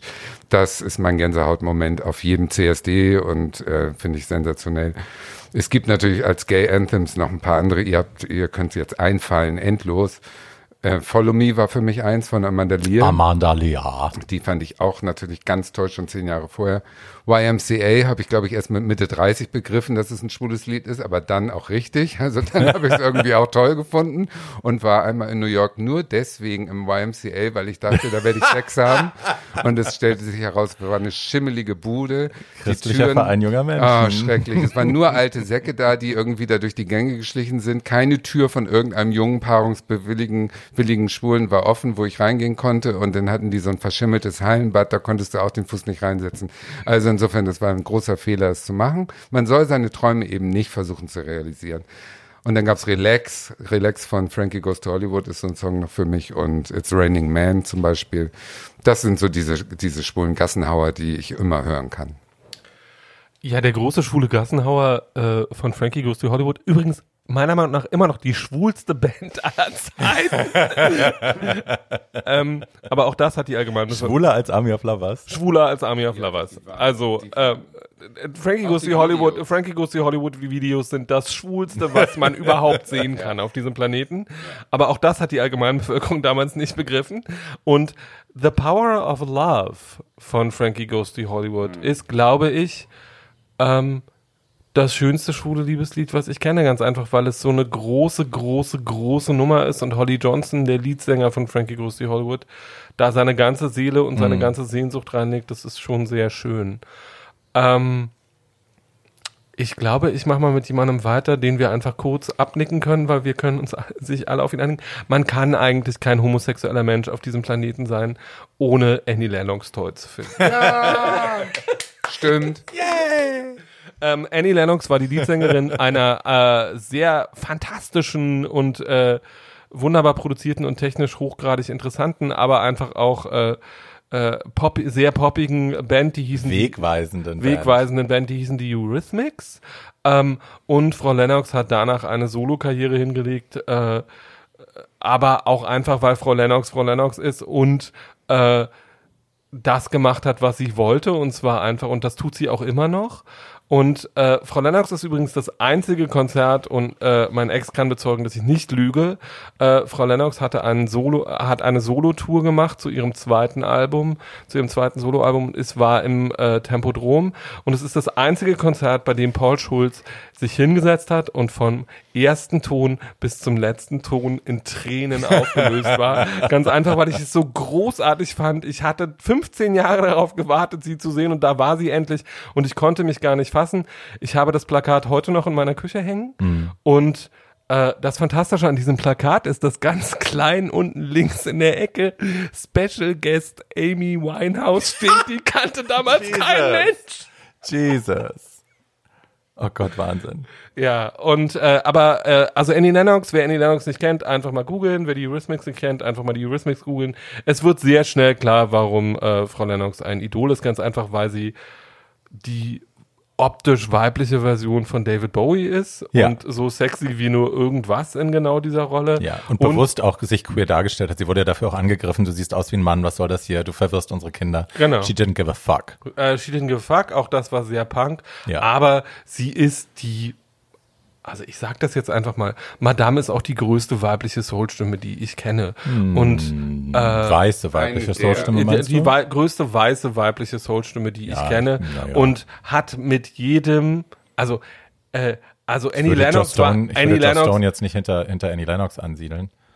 Na, weil Leute, es ist anders. für ihn, für aber ihn. für, Ja, ja, für mich. okay. Okay, Äh, für mich. Äh, F- Annie Lennox war in der Lage, Aretha Franklin anzurufen und zu sagen, ich würde gern mit dir arbeiten. Und Frau, Frank Frau Franklin hat gesagt, wann wollen wir das denn tun? Ja, ja, die ist, äh, du, also das war ja auch 83, Sweet Dreams kam raus, das Video lief bei MTV rauf und runter und es handelt, äh, es, es, spielte ja auf einer Kuhweide, im Hintergrund waren ja irgendwelche Kühe und ich damals 15 oder so sitz vorm Fernseher und denke, warum hast du dich nicht mit orangenen Haaren hier auf die Kuhweide vor deine Augen gestellt und ein Video gemacht? Ich war inspiriert. Ja. Ich will kurz nochmal einhaken ähm, bei deinem letzten Ding. Alle Leute, die jetzt aber Survive gehört haben und dann gehört haben Shirley Bassey, würden sich, werden sich wahrscheinlich wundern, werden sagen, äh, es war aber doch Gloria Gaynor im Original. Das ist die Disco-Version, die ihr alle kennt. Ja, ja, nee, und ich meine die Drama-Version. zig verschiedene Versionen, genau. Und es gibt die Shirley Bassey-Version und eine andere Drama-Version, eine sehr tolle, ist von 1981 von Gladys Knight and the Pips, Ja. damals im Roxy aufgenommen. Und die ist, die spielt mit all dem, was in dem Text angelegt ist, an Schmerz, an Verletzung, an Zurückweisung, an ich schaff's aber trotzdem. Und ich habe die äh, in meiner meine erste Fulltime, also ganze im en bloc, meine erste richtige Dragshow, die ich gesehen habe, war damals im Hotel Timp in Köln.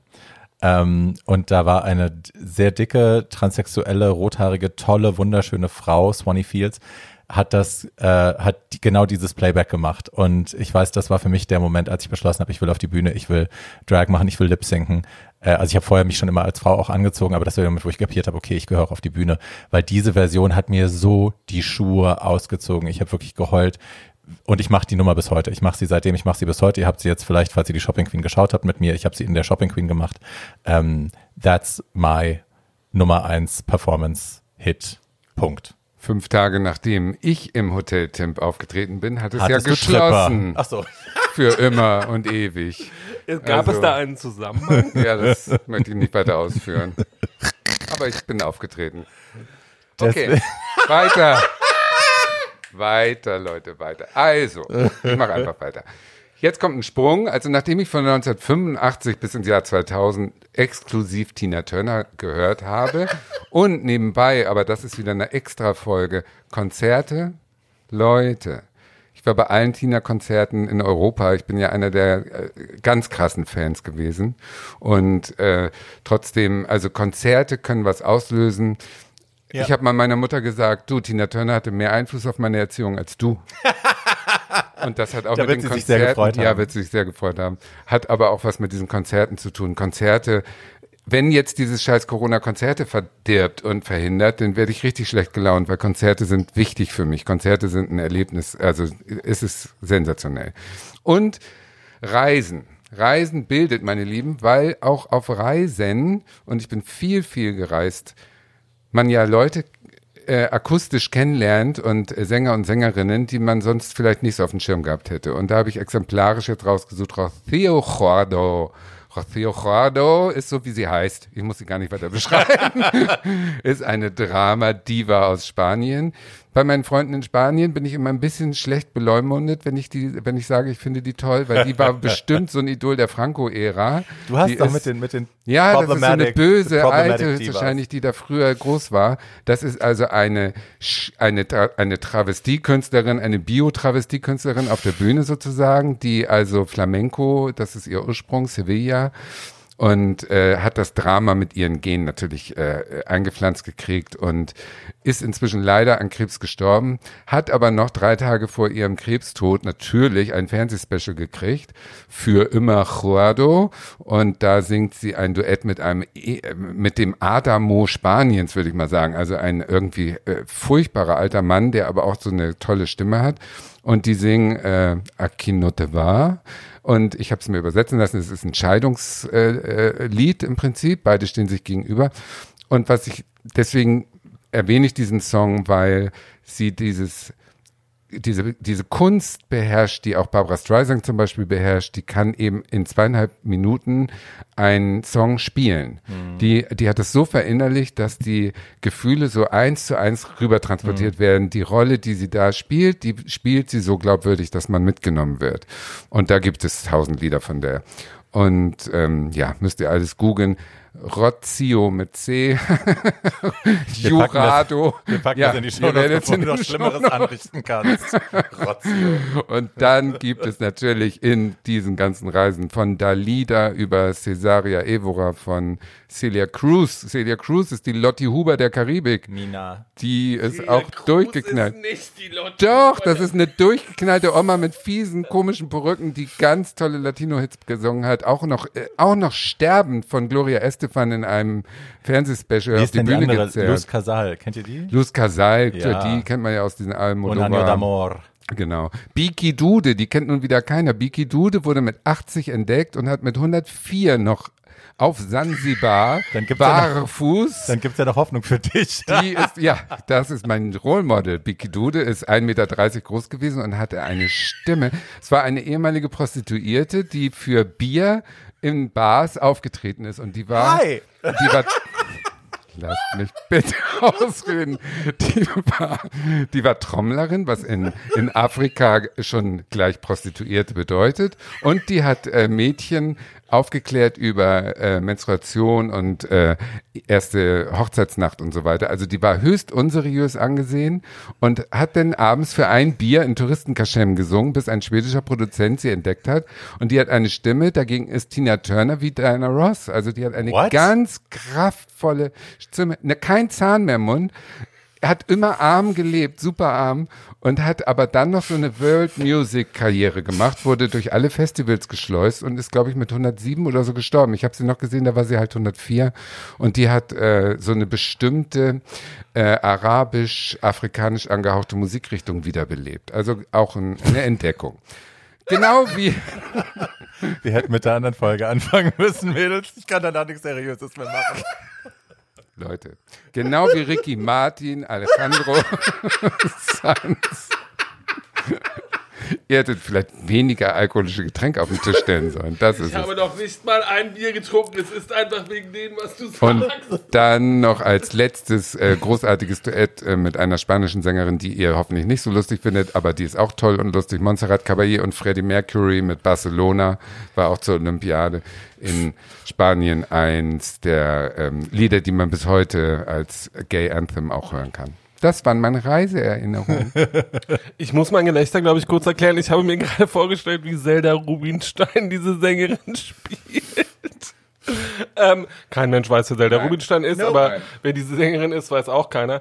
Ähm, Steht in den Shownotes. ähm, Zelda Rubinstein ist die kleinwüchsige äh, Darstellerin aus Poltergeist, die das Medium spielt. Egal, bla. Jetzt zu etwas völlig anderem, auch nicht weniger coolem. Ähm, ich musste mich bei der Vorbereitung dieser, äh, äh, dieser Folge dafür entscheiden, ob ich den einen oder den anderen Part eines der berühmtesten Ehepaare der Musikgeschichte auf meine Liste schreibe. Ich habe mich dann für die Ehefrau entschieden. Diese Ehefrau heißt Courtney Love. Und wenn ihr Courtney Love hasst, ha hasst könnt ihr mich alle mal am Arsch lecken. ähm, weil Courtney Love ist mein Erweckungserlebnis, ich bin Anfang der 90er für eine Weile äh, in die USA äh, gegangen und das war das Jahr, in dem Kurt Cobain, ihr Ehemann und der Sänger von Nirvana, sich erschoss ähm, und danach ergoss sich ein, ich sage mal freundlich, Wasserfall von Frauenfeindlichkeit äh, und äh, Hetze über Courtney und sie wird, es gibt zwei Dokumentationen darüber, die sich nur damit beschäftigen, ob Courtney nicht vielleicht doch daran schuld ist, dass Kurt Mhm. tot ist. Ähm, das, was dabei immer übersehen wird, ist, dass Frau Love äh, eine mindestens so talentierte Musikerin war und ist wie ihr Ehemann. Naja, das würde ich jetzt nicht sagen. Ich würde das sagen. Okay. Äh, du musst es ja auch nicht sagen. Ähm, mein äh, Beweis dafür ist äh, ein Album, das so heißt wie der Song daraus, äh, der auf meiner Liste ist. Das heißt Celebrity Skin. Ähm, und äh, ihr könnt das Video einfach mal googeln. Courtney ist in dem Moment äh, die Mutter des Punk, die schönste Frau der Welt und das coolste Wesen, das ich so kenne. Und äh, ja, Frau Love hat danach 20 Jahre dafür gesorgt, dass sie ein öffentlicher Witz war für eine Weile. Ja. Äh, das hat sie einfach, wer mal was, die, wer mal die brutalste Stunde Fernsehen will, äh, sehen will, äh, die ich so kenne, kann Courtney Love und Roast googeln. Äh, sie war beim Das war der Pamela Anderson Rose. das war der, sie war Ach, beim Roast ihrer, ihrer guten Freundin Pamela, Pamela Anderson Ja. und ist die redende, nicht gehende und sich wälzende Illustration für Drogensucht. Ja, frisch aus dem Rehab und schon wieder drauf auf dieser Bühne. Äh, es, es ist mein allererster Roast, den ich geschaut habe und ich liebe ihn bis heute, weil unter anderem, unter anderem, ich meine, Lady Bunny war dabei, aber die war boring, äh, aber B. Arthur, die Dorothy von Golden Girls, äh, auf, bei diesem Roast erscheint und die alle anderen haben Pamela Anderson irgendwie niedergezerrt und haben gesagt, irgendwie, was die alles macht und was die für eine Nutte ist und da. Und B. Arthur war so viel smarter, die hat einfach nur Pamelas autobiografischen Roman genommen und hat daraus vorgelesen und hat es eigentlich nicht kommentiert, sondern hat immer nur ein Gesicht gezogen und die Leute sind ausgerastet. Und das Letzte, was sie dann sagt, ist, Pam, how do you come up with this shit? Nachdem sie über Analsex gesprochen hat und Pam eben beschreibt in dem Buch, wie sie mit ihrem schwulen Maskenbildner über Analsex spricht, äh, wie das funktioniert und was man da vorher alles machen muss. Dieser Roast ist Gold. Man kann also von B. Arthur, während Courtney Love sich wälzt, beim Pamela Anderson Roast lernen, wie man Analverkehr hat. Wenn das nicht rundherum edukativ ist, dann weiß ich auch nicht. Ja, nicht. ich habe, ähm, ja, ich bin nicht mehr ein großer Fan von Lady Gaga, aber ich war es mal. Und das alles geht zurück auf ein winzig kleines Video, das ich mal gesehen habe. Das war, da hatte sie gerade angefangen, die erste Single war draußen. Ich hatte, ich glaube, Let's Dance war die erste Nummer oder Beautiful Dirty Rich oder so, ich weiß es nicht mehr. Aber Let's Dance war, glaube ich, der erste große Hit. Und das kam auch bei mir an und ich habe das Video angeguckt und habe mir gedacht, naja, ist halt eine blonde Frau, die da irgendwie mit Perücke. Hm. Ich fand das erst so relativ unremarkable, to be honest. Und dann ähm, habe ich ein Video auf YouTube entdeckt und da singt sie einen Song, der nie veröffentlicht worden ist, leider. Und ähm, das, sie sitzt auf irgendeinem Promo-Event, sitzt sie vor so einem kleinen Synthesizer, vor so einem Vorhang mit Sonnenbrille auf und einer blonden Pagenperücke und äh, fängt an mit einem Stück von einem Neil Young Song, äh, Girl on the Weekend heißt der, glaube ich, und interpoliert das quasi dann mit dem Song äh, Honest Eyes. Und da sieht man oder hat man damals eben schon gesehen, was die Alte kann. Also wie die singen kann, wie die auch Songwriting technisch funktioniert, wie die performen kann. Dass da eben, da war kein Vocoder drauf, da war nichts drauf. Das war nur sie, ihr Talent, ihr Piano und der Song. Und das ist so stark und auch wieder so roh und kraftvoll. Und ich habe mich da haltlos in die Alte verliebt und war dann äh, die hat damals das Opening gemacht in Deutschland für die Tour der Pussycat Dolls. Die waren auf Tour und Gaga hatte äh, da quasi, also sie war einmal im Columbia Fritz, da habe ich sie gesehen, das war davor, alleine, quasi mit ihrem Material und dann war sie danach äh, Opener für die Pussycat Dolls und ich habe ein teures Ticket gekauft, um das Konzert da anzugucken, nur um Lady Gaga zu sehen im Vorprogramm. So ein großer Fan war ich und naja, dann irgendwann später verlor sich das, sie fing dann an, die eigene PR zu glauben und ja, spätestens seit, seit A Star is Born bin ich da irgendwie jetzt auch raus. Aber ja, damals äh, war das für mich ein, ein wichtiger Moment und ich habe mich sehr in sie verliebt da. Das kann man gut gucken. Das ist, ist auch nicht schlecht geworden. Die Nummer ist einfach noch wahnsinnig gut. Ich bin nicht so ein Fan, insofern kann ich da nicht so viel zu erzählen. äh, als Tatjana geboren wurde, Anfang der 2000er, fehlte mir natürlich ein Signature-Song. Den habe ich 2010 gefunden und zwar mit dem brandaktuellen Werk von Zara Leander, Kalt gestellt. Kalt gestellt von Zara Leander hat mir natürlich viele Freunde im äh, links äh, politisch korrekten Berlin gebracht.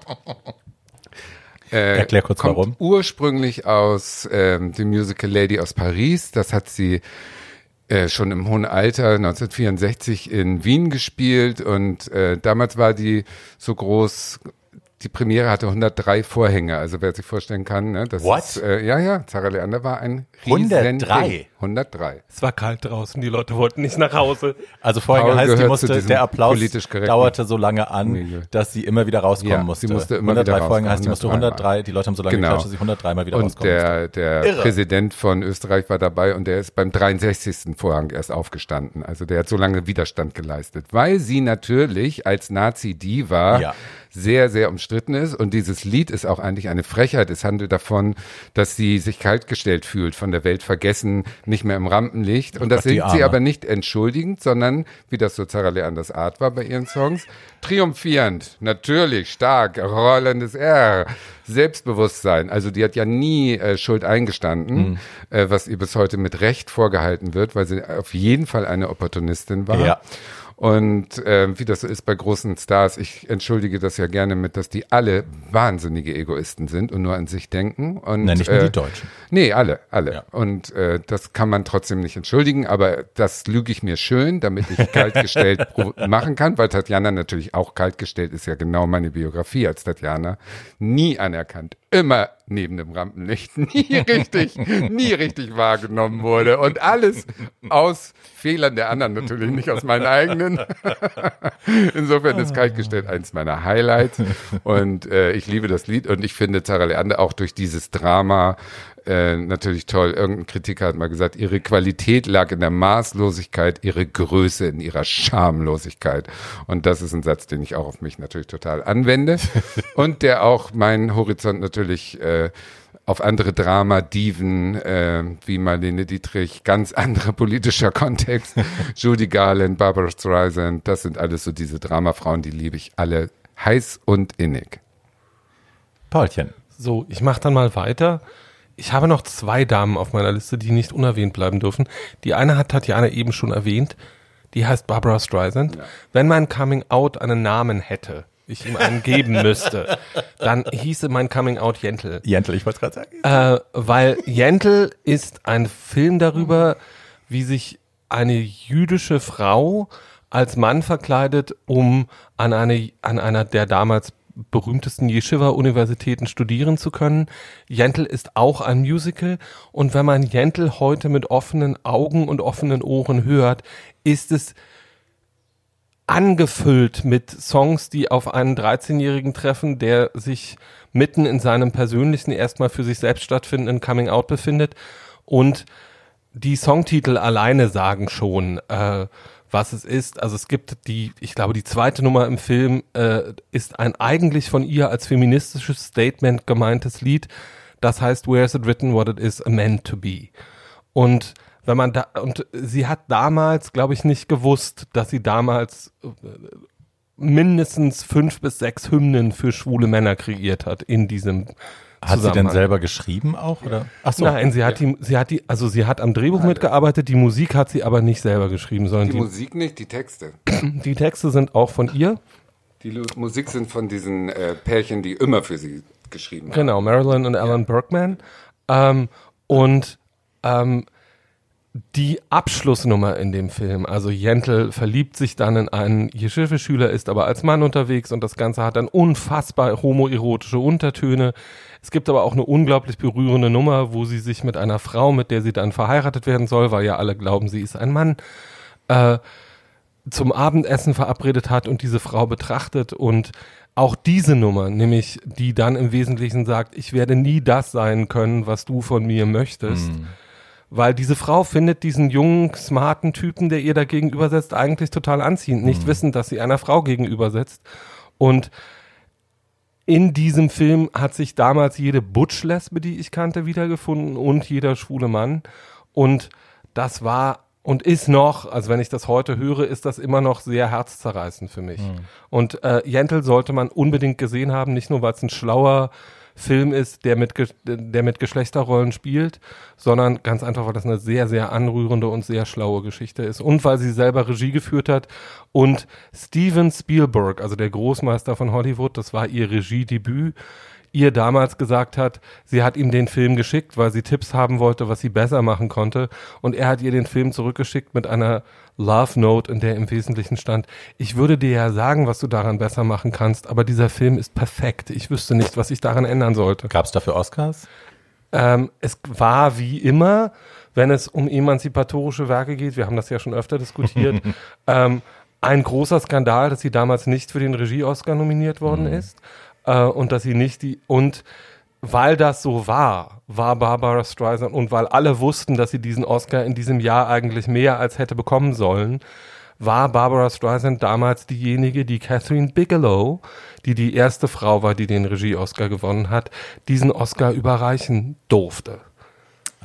In dem Film ist die Nummer A Piece of Sky. Richtig? Und äh, Barbara Streisand ist ja auch äh, persönlich auch eins der ganz großen Egos auf diesem Planeten.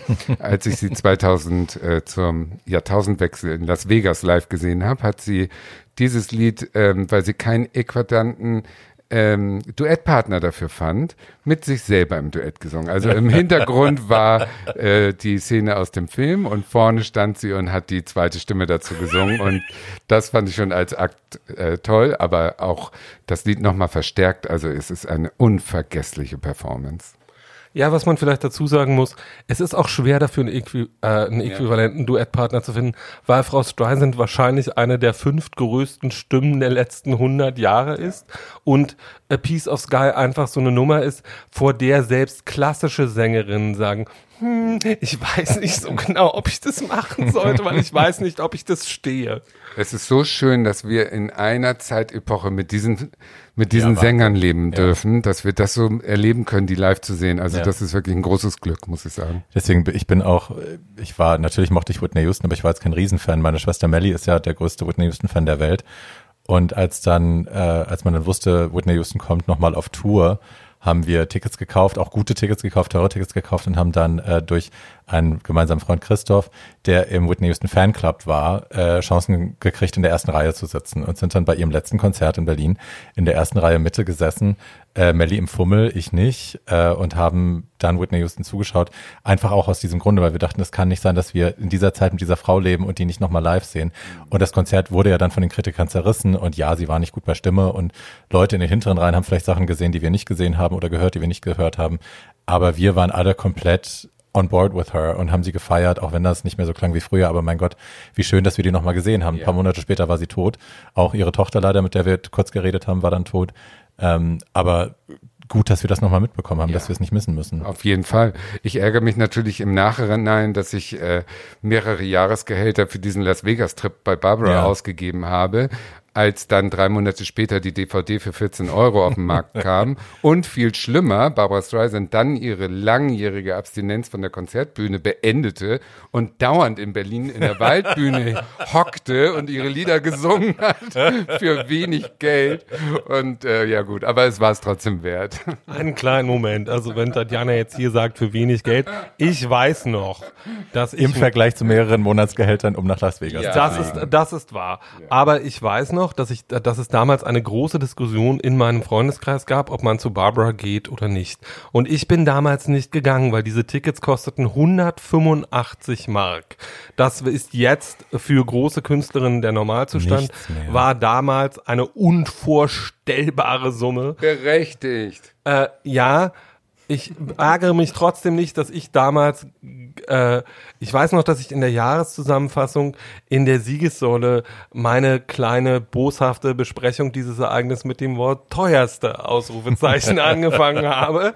Ähm, und äh, ich war damals da nicht. Na, ich meine, die One-Voice-Tickets in ihrem, in ihrem Vorgarten gingen ja bei 5000 Dollar los damals. Ja, also das war ein Schnäppchen. Sie war immer schon, ich bin sehr exklusiv und ich kann mir es erlauben, viel Geld zu verlangen, weil ich einfach, die fünf größte Stimme des ja, äh, Jahrtausends tausend. Also bitte, also ich finde das total berechtigt alles. Und ich habe wirklich auch nicht das Geld gehabt, aber ich habe es natürlich ausgegeben, weil warum nicht? Mein Gott, die kann sich das leisten und äh, außerdem hat sie immer für gute Sachen gespendet. Die ist auf True, unserer Seite true. und gegen Trump. Ja. So, Punkt. Punkt.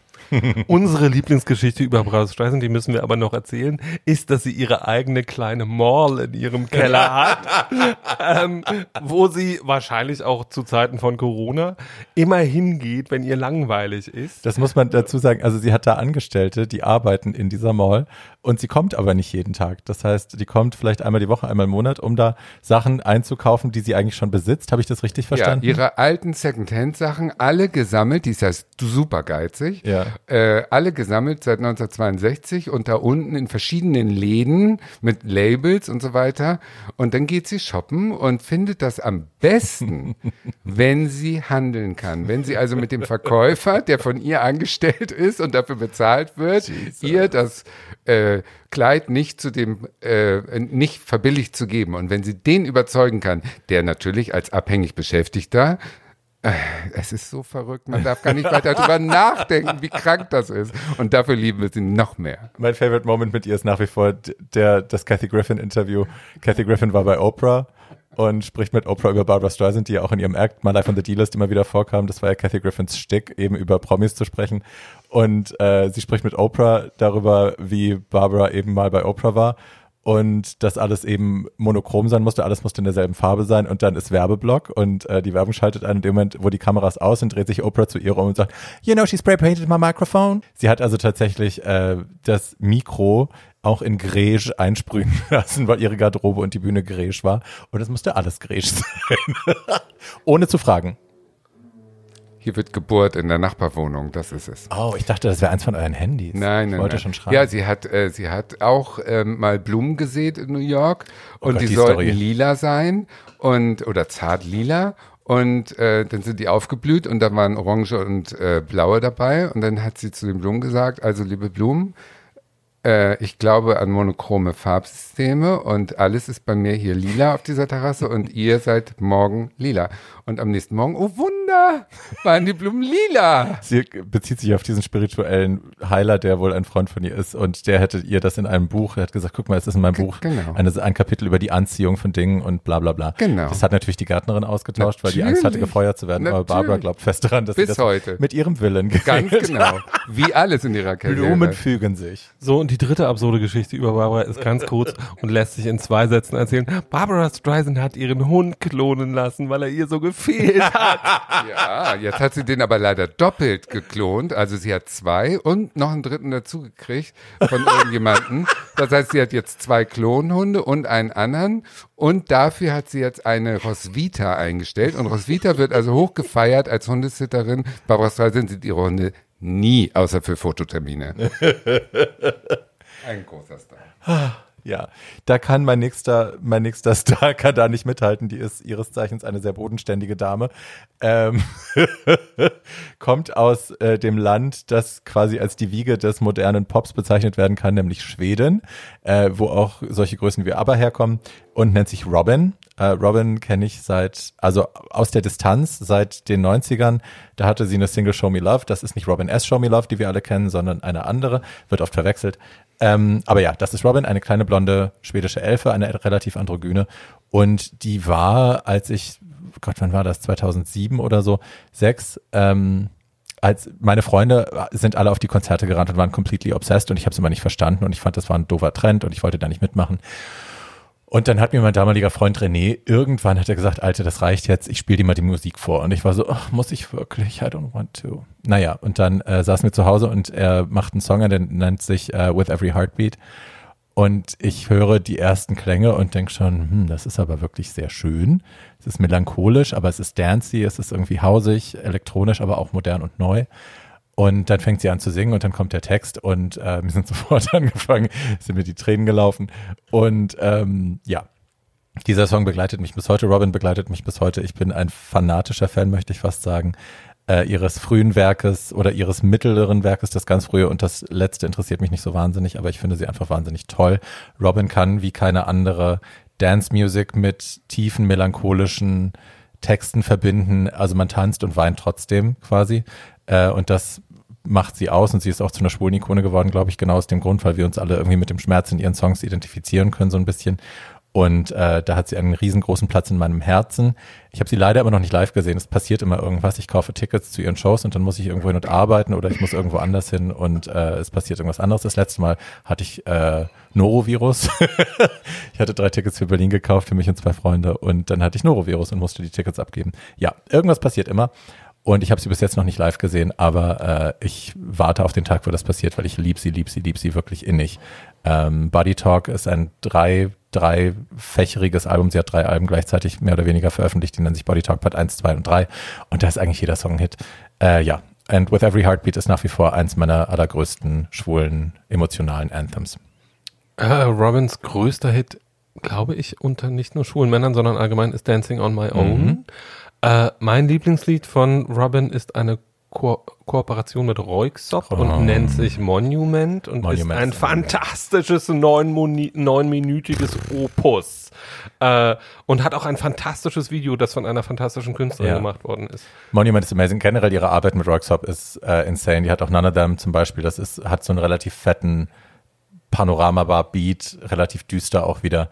Ähm, ihre Sachen mit Rockstop sind einfach äh, The Girl and the Robot. Das ist alles große, große, große Kunst, die man gehört haben muss, wenn man sich für elektronische Musik interessiert, für moderne, die aber sehr eingängig ist. So große Kunst, die sehr eingängig ist, ist leider nicht mein nächstes Thema, weil it ever? Ähm, I don't know. Ähm, es ist der letzte Name auf meiner Liste, aber jemand, dem ich seit, ich sag jetzt mal freundlich, 30 Jahren schwer verfallen bin. Ein vielleicht überraschender Name, der Name ist Katharina Frank. Katharina Frank ist die Leadsängerin der Rainbirds.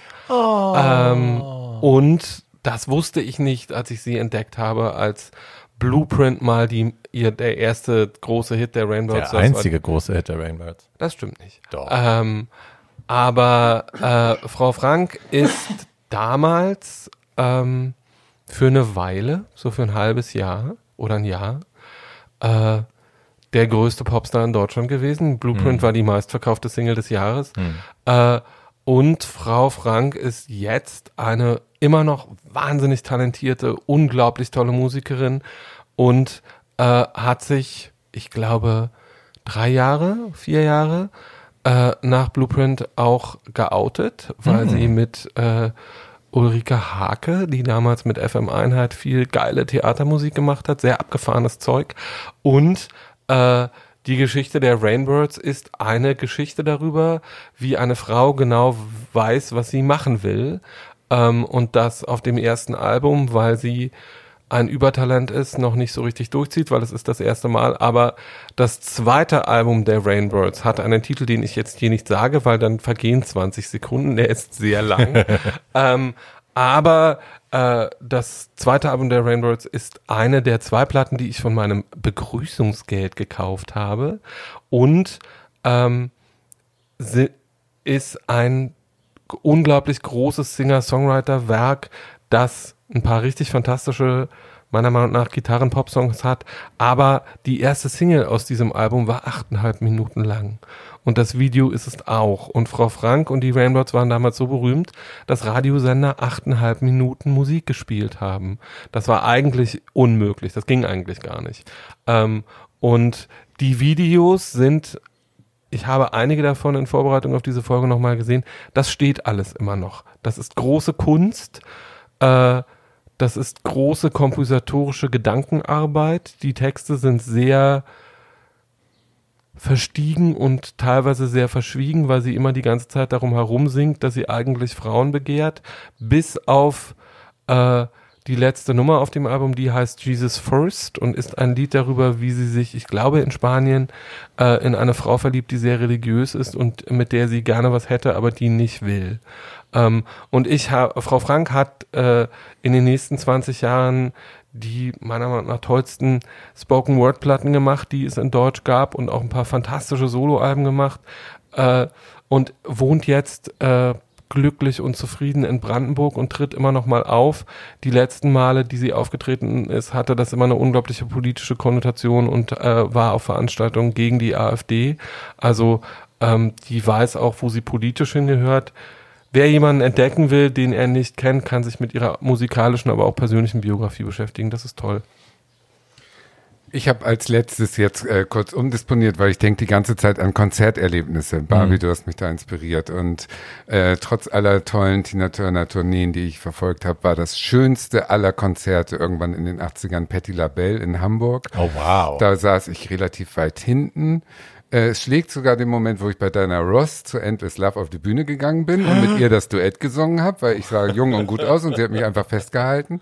Nein, es war einfach so, dass die nach 20 Minuten ungefähr, was ich nicht wusste, es ist alles Taktik gewesen, da hat die ihre High Heels ausgezogen Immer? und durch die Gegend geschmissen. Das wusste ich damals okay. nicht. Ich war, ich war, ich dachte, jetzt ist echter Moment.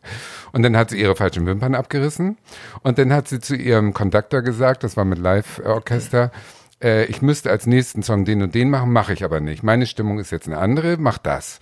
Und dann hat die im Prinzip noch drei Stunden Konzert gegeben. Mhm. Wir saßen inzwischen alle auf der Bühne vorne. Die hat alle rangewunken. Jeder durfte Wahnsinn. sitzen, wo er will. Die Hamburger äh, Snobs in der ersten Reihe waren natürlich sauer. Wir saßen alle also auf der Bühne und sie lief barfuß zwischen uns umher und sang ohne Mikro im CCH. Das ja. ist also, ja. äh, die hat einfach so eine Stimme, die trotzdem die letzten Ränge erreicht hat. Ohne Mikro hat die da drei Stunden improvisiert. Und das ist, äh, glaube ich, das, das, äh, oh Gott, kann ich gar nicht sagen. Das ist das dollste Erlebnis gewesen, was ich musikalisch auf einer Konzertbühne jemals gesehen habe. Die hatte damals, ich meine, das war das Jahr, wo sie für Mandela äh, protestiert haben und es gab auch so ein Charity Music Event, ähm, wo ich glaube, der Headliner nicht angetreten ist und dann ist Tracy Chapman aufgetreten, die eigentlich im Vorprogramm war und durfte nochmal ins Abendprogramm und wurde dann ein Weltstar mit diesem Album, mhm. was auch heute noch total relevant ist und immer wieder relevant ist. Äh, und ich glaube, da ist Patti LaBelle auch aufgetreten, habe ich das das erste Mal gesehen, dass sie eben, ich habe auch, wie du, gedacht, das ist jetzt wirklich die Entrückung mhm. des Momentes, dass sie irgendwie das Mikro wegschmeißt, die Schuhe wegschmeißt und dann das Mikro lag auf der Bühne und sie stand zwei Meter daneben und hat aus vollster Seele gesungen ja. und man hört es halt trotzdem, weil äh, ne, die Stimme trägt.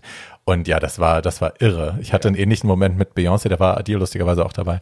Waren wir auf einem Beyoncé-Konzert vor Jahren in der Max-Schmeling-Halle und ähm, da hat sie äh, Flaws and All gesungen. Das ist ja ein sehr, sehr persönliches, sehr bewegendes Lied und hat vorher so Leute im Publikum immer ausge, ausgepointet und pointet dann irgendwann in meine Richtung. Um mich rum waren ja nur kleine Menschen und junge Teenager.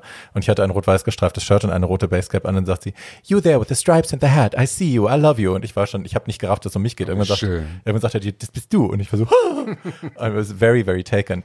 Und dann an einer Stelle bei Flaws and All läuft ihr so eine Träne die Wange runter. Und wir waren alle, die ganze Max-Schmeling-Halle war davon überzeugt, dass es an diesem Abend liegt, an der Magie dieses Abends, dass sie uns so verbunden ist und dass sie das gleiche fühlt, was wir fühlen.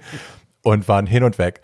Und ich saß dann, eine Woche später saß ich zu Hause und habe Leuten davon erzählt und habe gesagt, ich zeige euch das, das ist bestimmt bei YouTube. Das war so ein besonderer Moment, das finden wir bestimmt bei YouTube. Und dann habe ich denselben Moment aus, aus Amsterdam und aus Paris und aus London gefunden und habe mich so verarscht gefühlt und habe gedacht, Wahnsinn. Aber was für ja. eine Maschine, dass die an derselben Stelle im selben Song immer wieder ja. am selben Auge es schafft, eine Träne rauszudrücken. Das ist der Unterschied zwischen amerikanischen Entertainment Wahnsinn. und deutschen. Die Amis können es halt. Ja, aber die haben auch verstanden, dass die Wiederholung bei den Fans nichts ausmacht. Also auch, dass du es immer wieder, ne, dass du es wiederholen musst, Man dass es vielleicht für dich nicht authentisch ja. ist, ist es für die Fans bedeutet es halt wahnsinnig viel. Ich mache mich jetzt unbeliebt und sage einfach, Machst. ich kenne eine amerikanische Performerin, die furchtbare Konzerte gibt und die das nie wieder tun soll, in meiner Meinung nach. Und das ist Madonna. Ja, das finde ich auch. Sind da bist dabei? du ja, total. Das alte Wrack, die soll zu Hause in der Wanne liegen und Videos machen. Nein, also wegen des Alters ist es nicht. Ich Nein, Madonna nicht jetzt wegen des Alters, aber die ist ja. doof geworden. Ja, die total. interessiert mich überhaupt nicht mehr. Total. Ich bin ihr sehr dankbar für alles, was sie gemacht hat in den 90ern. Das, sie war die erste, die sich für uns eingesetzt ja. hat, die erste, die wirklich äh, AIDS-Aktivismus betrieben hat auf dem Level, auf dem Level von Prominenz äh, ohne Rücksicht auf Verlust und dafür werde ich sie immer lieben und respektieren, aber Girl. Auch das letzte Album war noch gut, die gut Humorlosigkeit. Gemeint, humorlos, genau. Ja, einfach echt humorlos. Zu ambitioniert. Ja, nimmt sich selbst zu ernst erkennt. Ja. Nein, ich hatte die Tickets für die Werner Seenbild-Halle seinerzeit, das ist auch schon wieder 100 Jahre her, geschenkt bekommen äh, und war da und war entsetzt, weil da war ich gerade schwer in meiner Singer-Songwriter-Phase und war Leute gewöhnt, die auf der Bühne standen und sich mit dem Publikum unterhielten. und Madame zog eine Show ab, die eigentlich auch ohne Publikum hätte stattfinden können. Sie wäre genauso das gewesen. War, glaube ich, ein Track, ne? Das Themenwechsel. Das ist wirklich nicht der Punkt, wie wir okay. aufhören wollen. Wir wollen aufhören mit der Euphorie und der Begeisterung, die uns durch unsere Biografie Na, getragen hat. Ich habe noch eine hat. Nummer. Und damit gebe ich das Wort zu Barbie, die jetzt diese Folge beendet mit einem Höhepunkt. Äh, Leute, bleibt dran. also ich habe die Nummer reingenommen, die hat emotional. Meine ganzen Nummern bis jetzt waren ja, die waren ja alle von Schmerz geprägt und von Rohnis und Tiefe und so. Und das ist die Nummer nicht. Die Nummer ist eine Tanznummer, aber sie hat in meinem Leben eine wichtige Rolle gespielt. Als ich damals im GMF angefangen habe, äh, war ich die erste DJ, die quasi mehr oder weniger exklusiv R&B aufgelegt hat. Und ähm, dann kam irgendwann diese Nummer raus von Janet Jackson All Night. Äh, und das war meine erste Show im GMF auch. Das war quasi der Moment, wo sich für mich so eine Tür geöffnet hat, auch äh, auf die Bühne und wo Leute mich als Performerin angefangen haben ernst zu nehmen. Und äh, immer noch, wenn, wenn ich heute Leute treffe, die mich sehen, entweder sprechen sie mich sofort auf den Song an oder wenn der Song irgendwo läuft, kommen die Leute an und sagen, oh mein Gott, ist Barbie dein Lied. War das da, war das die Performance, wo du deinen, äh, ähm, ich darf es kurz so ausdrücken, Hodensack äh, der Öffentlichkeit präsentiert hast? Nein, als ich mein, meine Eier gezeigt habe, das, da habe ich ja meine eigene Musik performt. Das war damals im. Äh, Ach so, Entschuldigung. Ja, ja, na, kein Problem. I'm not ashamed. Äh, das war im Kind so damals. Da hab, bin ich mit Super Sandy aufgetreten und habe äh, ein paar meiner eigenen Songs gesungen. Ich hatte ja ein, ein Musikprojekt, das nannte sich Babylon. Und äh, ja, da habe ich an einer Stelle mit Sandy zusammen meine Eier blank gezogen auf Auch der Bühne. ein weiteres unvergessliches Kulturereignis, was ich, äh, bei, mit dem ich beiwohnen durfte. Ich war nicht dabei, deshalb muss ich kurz fragen, waren die Eier rasiert? Nein, Nein. wahrscheinlich nicht. Nein. Nice. I didn't give a shit. Nee, das Lustige ist für mich, äh, und das sind Leute, die ich heute noch nicht erwähnt habe, die ich aber jetzt erwähnen möchte, und das macht Sinn in der Klammer. Ich habe meine ersten Platten, die ich mir gekauft habe von eigenem Geld, waren, es waren zwei Platten, einmal Janet Jackson, äh, 1814, das Album, und einmal Alice Cooper Trash. Also Glam, Dark Glam Rock und R&B auf der anderen Seite. Und wenn ich das heute retrospektiv betrachte, ist es heute immer noch genauso. Die Menschen, die ich am meisten höre, die mir am meisten bedeuten, ist einmal India Ari, also auch Black R&B, mittlerweile natürlich wesentlich erwachsener und schöner als Janet Jackson das jemals war. Und auf der anderen Seite Marilyn Manson, also auch der Dark Gothic, äh, ja, Trash Glam Rock. Äh, und das sind immer noch die größten Einflüsse in meinem Leben. Die haben jetzt nur in diesen Songs keinen Platz gehabt, weil ich wusste, ich kann sie noch woanders anbringen. Aber äh, das ist immer noch der Spagat in meinem Leben. Es ist immer noch zwischen Deep Soulful R&B und auf der anderen Seite eben äh, das düstere, glamouröse Gothic-Ding. Schön. Ja, meine Lieben, ihr habt viel gehört und könnt viel nachlesen in den Show Notes äh, und vor allen Dingen hören, hören, hören, zu Konzerten gehen, euch begeistern lassen, einfach mitgehen, euch eure eigene Meinung bilden, all das. Und natürlich sind wir froh, wenn ihr eure Meinung zu unseren Vorschlägen vielleicht per E-Mail schickt. To old to die young, die zwei jeweils als Ziffer, podcast at, gmail.com genau. Und ihr könnt uns folgen, uns abonnieren, uns weiterempfehlen. Wir sind auf äh, Spotify, wir sind auf äh, Apple Podcasts und wir sind auch bei YouTube. Die Sache mit den Show Notes ist manchmal ein bisschen komplizierter. Nur Apple Podcast bietet das momentan an, dass ihr die Show Notes, so wie wir sie schreiben, auch lesen könnt. Aber wir posten sie bei YouTube immer auch direkt in die Kommentare beziehungsweise in die Description Box, wenn sie nicht zu lang sind. Und da könnt ihr das alles dann klicken. Bei Spotify gibt es das nicht. Wo ihr das auch könnt, ist auf unserem Instagram-Account und auf unserer Facebook-Seite. Beide heißen auch Too Old to Die Young Podcast.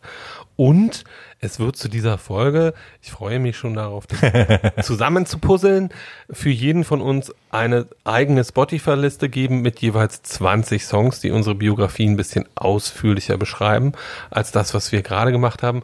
Aber ich glaube, es ist auch die längste Folge, die wir je aufgenommen Mit Abstand. Ja, wir werden sehen, was bei überbleibt nachher. Aber es wird auf jeden Fall äh, ein Genuss, mit euch darüber heute gesprochen zu haben. Ich hoffe, es war für euch ein Genuss zuzuhören. Genau, und ihr könnt meinem eigenen Podcast, tragisch aber geil, auch noch folgen auf den gleichen Plattformen. Bums und damit fertig. Tschüss. Tschüss. Bis zum nächsten Mal.